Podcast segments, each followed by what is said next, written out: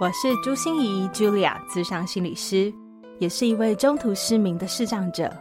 在咨商室里，我听你说；在 Podcast 里，也邀请你来听我说那些肉眼看不见，但是心里却更能看到的心理学小技巧与翻转人生的故事。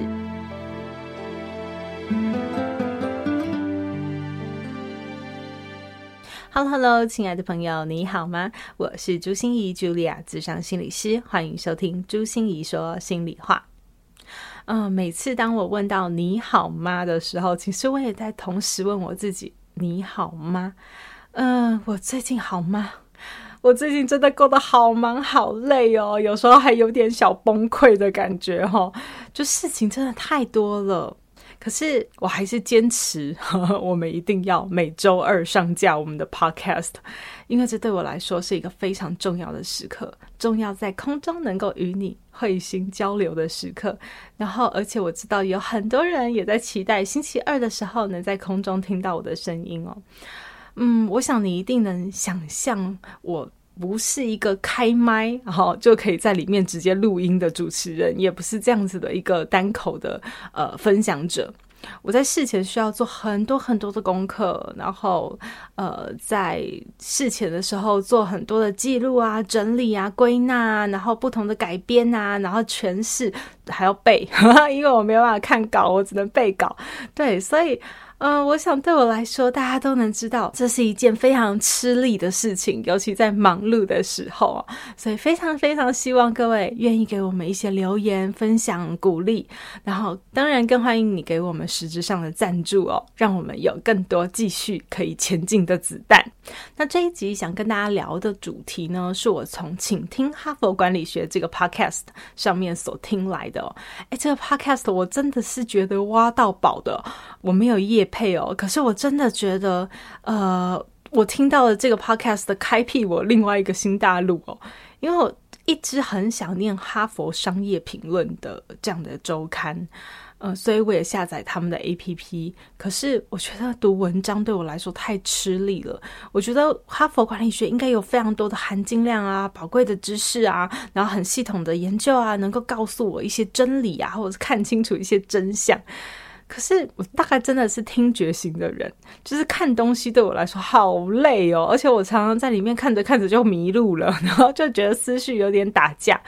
所以，当我听到这个 podcast 啊，就是我们的主持人 Mary 姐啊，她能透过一天一篇哈佛商业评论上面的呃重要的文章，然后用摘要的方式跟我们用很白话的方式讲出这些很有理论依据、很有研究背景的东西哦，对我来说真的是好大的滋养哦，所以推荐给大家收听哦。那这次想要谈的主题啊，就是从这个 podcast 里面，我有一次听到“小进展大力量”的这一篇文章所来的灵感哦，就是他在讲哦，激励一个员工到底要怎么样让一个员工比较有士气啊，增强他们的高昂士气啊，让他们更有效率啊，然后行动的表现更出色，更愿意为这个公司卖命和尽心尽力做牛做马，对不对？嗯，可是我常常听到这种。呃，激励的事情，我都会觉得哈，不是啊，就有激才有力，没激就没力吗？比如说激励，不是就是一些啊呃、奖金啊，有没有？然后就觉得很很棒啊，所以有一些呃什么样年终奖金、业务奖金或者什么的考核啊，然后或者是说有一些惩罚，就是你犯了哪些 GG 的事情啊，就会给你怎么样怎么样的呃严惩啊，呃，感觉上不是就是萝卜和鞭子这样。然后来刺激一个员工往前跑吗？但是读了这篇文章以后，真正发现不是哦，因为那些东西都只是短效的。真正的让一个人变得越来越强，喜欢他自己的工作，热爱他自己的使命，然后继续不停的往前奔跑的一个最重要的激励，居然就叫做进展。进展就是当他的进展被他的主管看到了。被他的同仁看到了，被他自己看到的时候，哇哦，这是最大的激励耶！所以好多哈佛的教授们做了研究，做了实验的背景，然后做了很多的记录、归纳、整理以后，发现了这件事，就是进展才是推动一个人前进最大的力量。这跟我一直以来长期的信念也很有关系哦。因为呃，我个人最服膺的咨商学派叫做焦点解决短期咨商，它也非常强调进展，因为就像滚雪球效应一样哈、哦，从小雪球慢慢的一小步就可以创造很大的改变。蝴蝶效应可能也是这样吧，就是一小小的。风吹草动，可是会换来很多的不一样。其实这些微乎其微的小小东西，都可以造成很大的不同。所以，如何来让我们看到自己的进展呢？今天我就会来分享我自己是如何看到我自己进展的故事，以及我在物谈室中如何运用进展的这个力量，去推动大家有很大的不一样的改变。然后，希望这一集也可以帮助你开始看看自己的进展哦。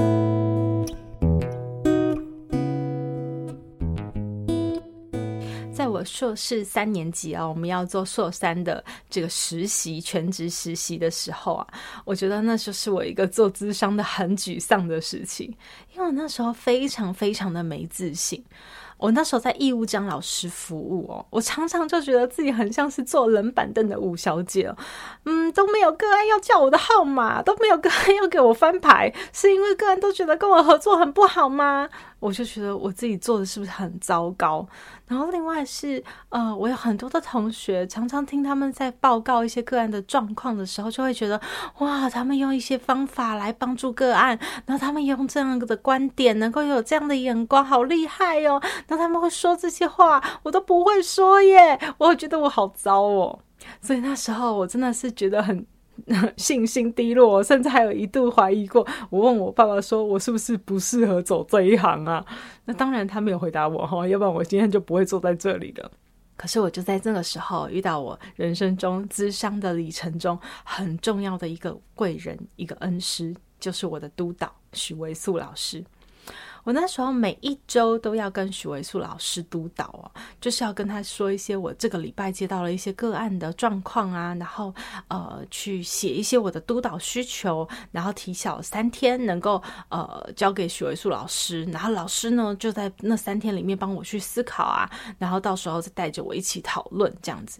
那时候我跟许维素老师聊第一次。的时候，老师就跟我讲说：“嗯，心怡，我觉得你的状况哈，你除了要提出你的个案的呃状况是什么啊，报告给我以外啊，然后你可能还会写逐字稿嘛，对，那些东西都是一个很好的记录。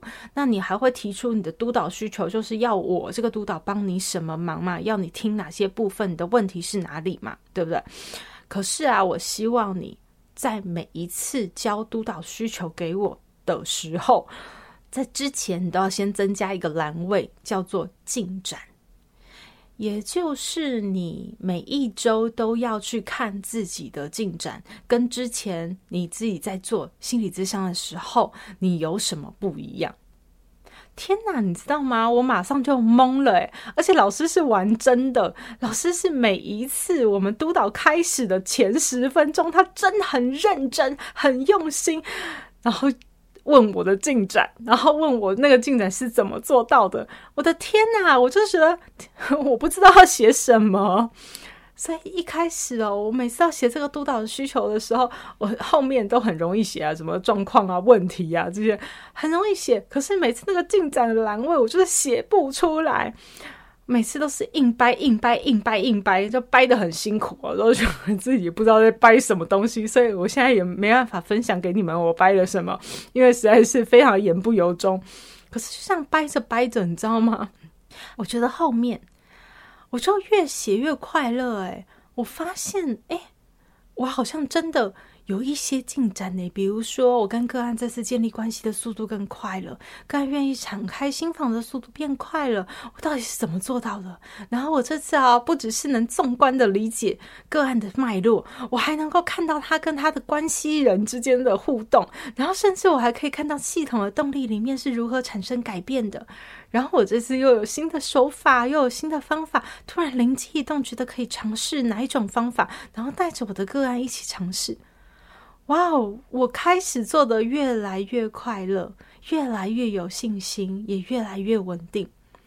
所以许维苏老师都跟我说哦，到我做三下学期的时候，他觉得我的那个雪球小雪球已经变得超大了，自己已经能在我的轨道上自己前进了。我可以自己检讨我哪里做得不好，但是我也可以看到我自己到底哪里好，然后我就让我的那个好的雪球持续往前进。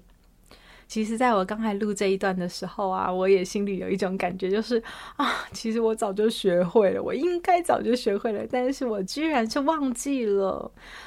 嗯，因为在我失明的初期的时候也是这样的，我非常的自卑，非常没有自信，我觉得别人都看得见有好少好小好眼睛，就已经把我干掉了，我自己什么都没有，所以呢，我都觉得自己不如人，什么都不行。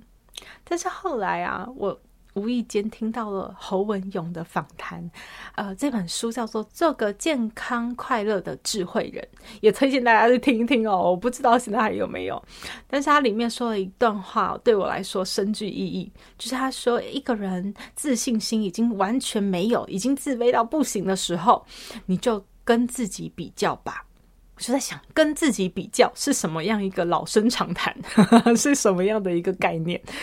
可是我还真的那时候就死马当活马医啊，因为真的觉得说自己已经没有自信到自卑到不行了，所以我就每一天晚上睡前都开始问自己一句话：朱心仪，今天的你比昨天的你多会了什么？就开始不停的问我自己。当然一开始哦，也跟那个写那个督导需求一样，非常非常的硬凹，就是很掰的感觉。我自己不不知道在掰什么东西。可是真的，后来我就越来越发现自己哦，这次英文多背了三个单字，诶，比上次进展了很多。数学都会解了三道题目，而且想通了一些观念。然后或者是多交了一些朋友，主动跟一些朋友介绍了我自己。游泳都会憋气了零点一秒，摸点字的速度又快了一点点。不管是什么小事大事，我全部都可以拿来到我的进展里面。所以当开始。那些时候，我才觉得，对，我的问题很多，我还没有解决的难题也一大堆，我人生的考验和课题，哇，应该也一片黑暗吧，就是太多太多了。可是我知道，我正在对的轨道上前进，我一直在不停的前进中，我正在进展。所以，这样的眼光帮助了我去面对我每一个没有自信的时刻，面对我自己每一次觉得有难关的时候。所以，我现在遇到瓶颈的时候，我都会告诉我自己：“朱心怡，恭喜你哦！遇到下一关的瓶颈，就代表你前一关是有进展的喽。”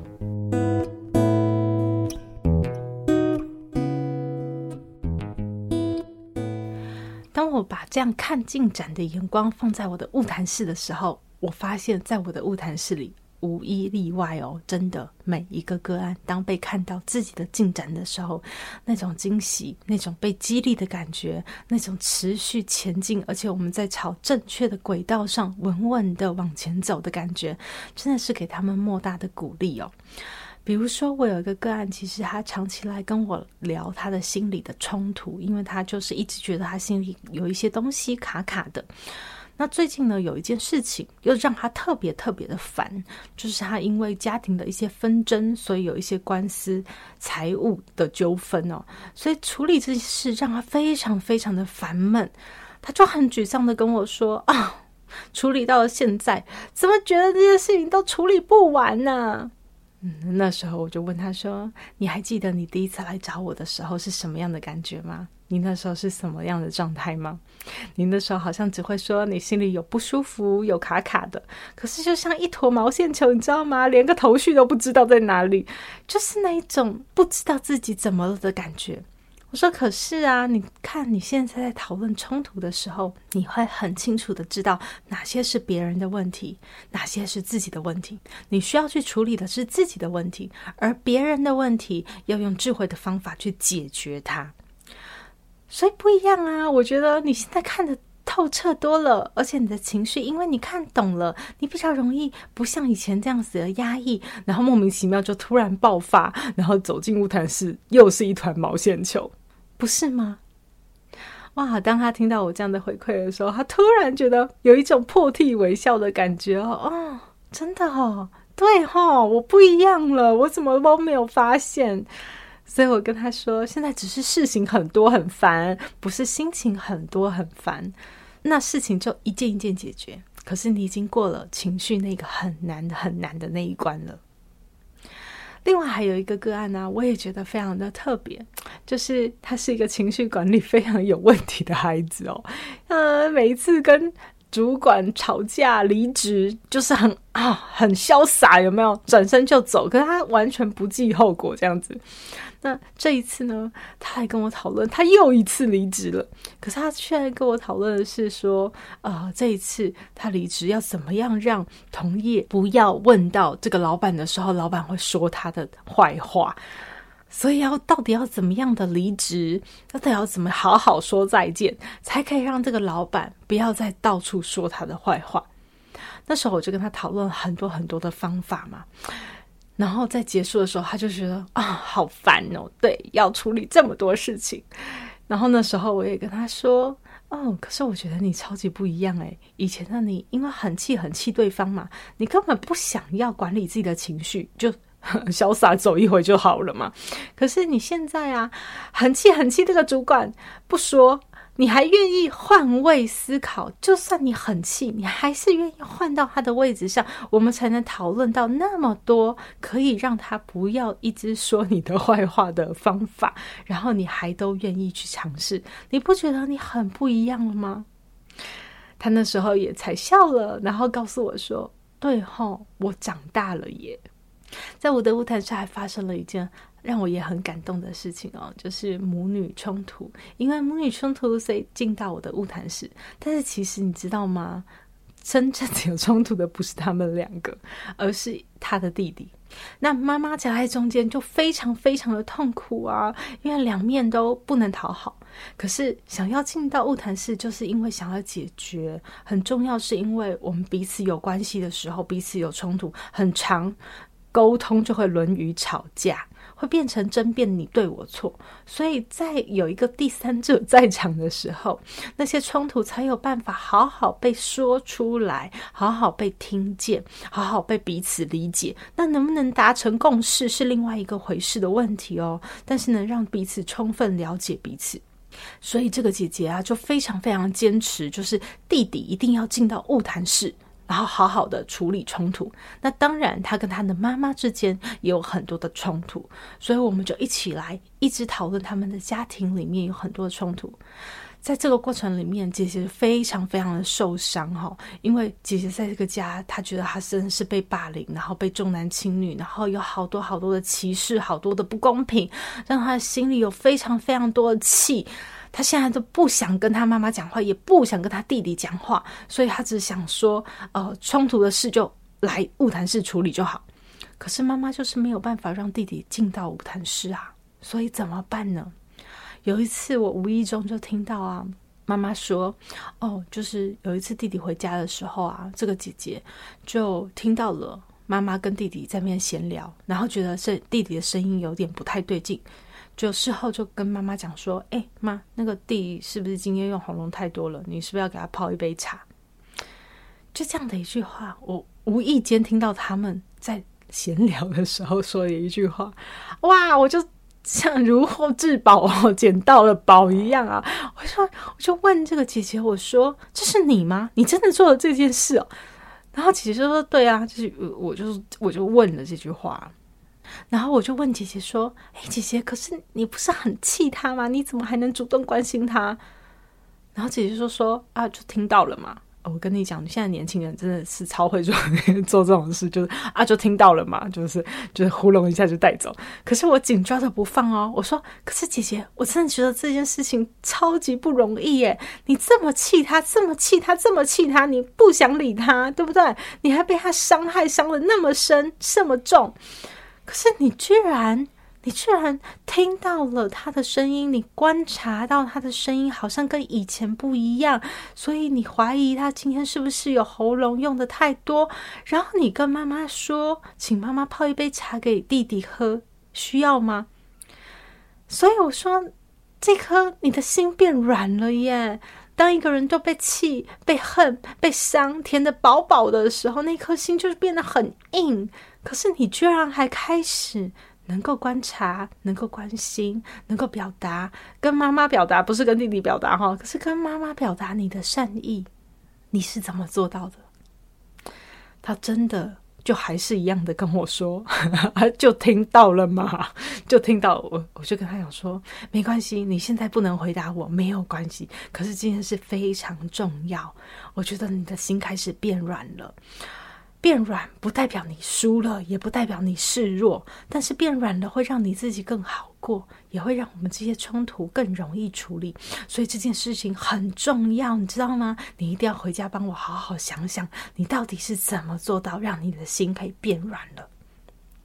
下一次他就很可爱的来告诉我说：“老师，我真的好好想了你的问题。”然后他想的是什么呢？他想了，他说：“我那时候真的就有一个念头跑出来。”就是说，我们大家彼此之间真的都有很多的不一样，我们都有很多的不同，我们可能会互相伤害，可能会互相抱怨。可是翻开那些不同底下，其实家人之间就是爱而已。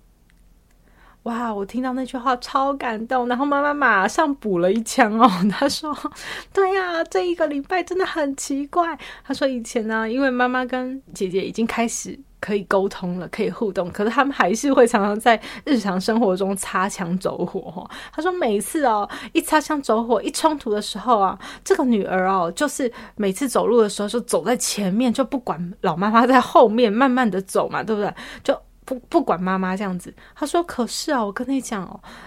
就是上次这样讨论完了以后，我不知道我跟我女儿还是常常擦枪走火。可是不管我们吵得再怎么严重哦，要过马路啊，要到天桥上啊，要上台阶啊什么的，女儿都一定会折返回来到我的身边，拉着我的手，然后问妈妈说：“这样的速度可以吗？你要小心哦。”哇！我听到真的是，我和那对母女真的是叫，不能没有相拥，但是我们三个人都哭了，因为这真的是一个好美的变化，而这个美的变化就是来自于它的进展被看见了。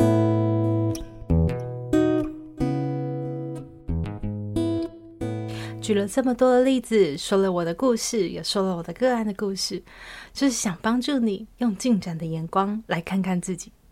我想对华人世界来说，这个眼光真的是很不容易哈，因为可能我们从小被教育的方式，我们比较容易呃找错，而不是挑你对的地方。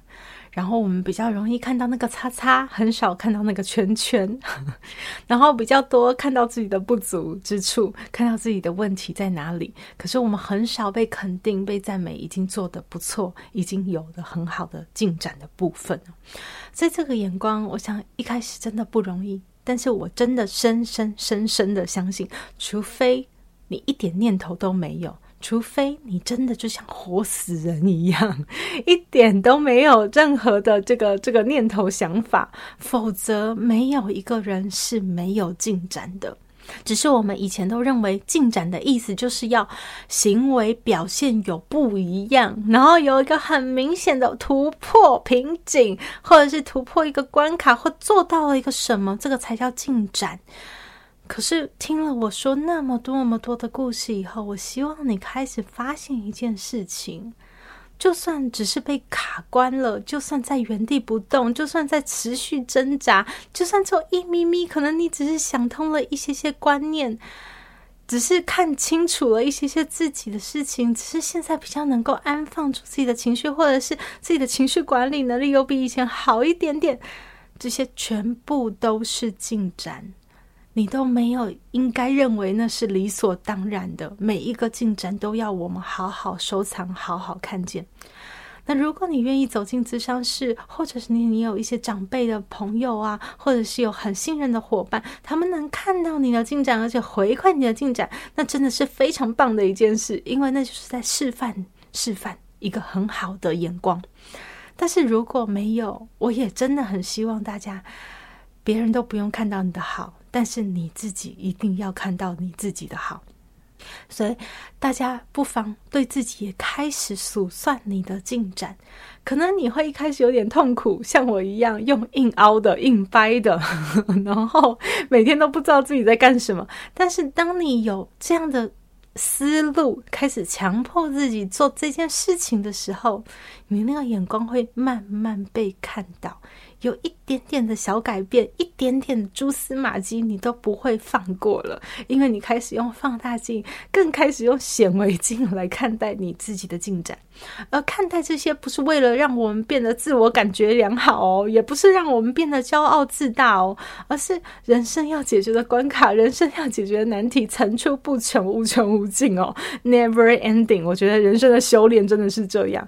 可是因为你看得见。所以你看到了黑色，但你同时你也看到了自己的白色，所以你更有力量、更稳定、更能够鼓励自己为自己加油，然后继续往这条路迈进。真的很希望每一个人都可以因为看见小进展，而像我们的哈佛管理学一样，说有大改变，创造大的力量。节目的最后，想跟大家做一点工商服务哦。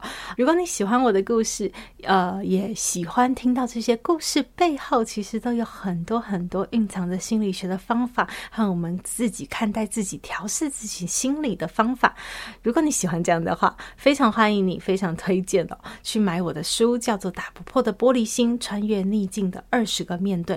那我会一层一层揭露很多我的故事，不管是我面对我的残缺，面对我的自卑，面对失落，甚至是面对金钱、面对死亡，我都会有很多的故事来带着你进入我的故事，也想想自己的故事，然后不只是看故事、听故事而已。我每一个故事背后也都会写一个心言心语，就是用心理学的眼光、心理学的视角来带你看看这个面对我们到底要怎么样穿越它的难关。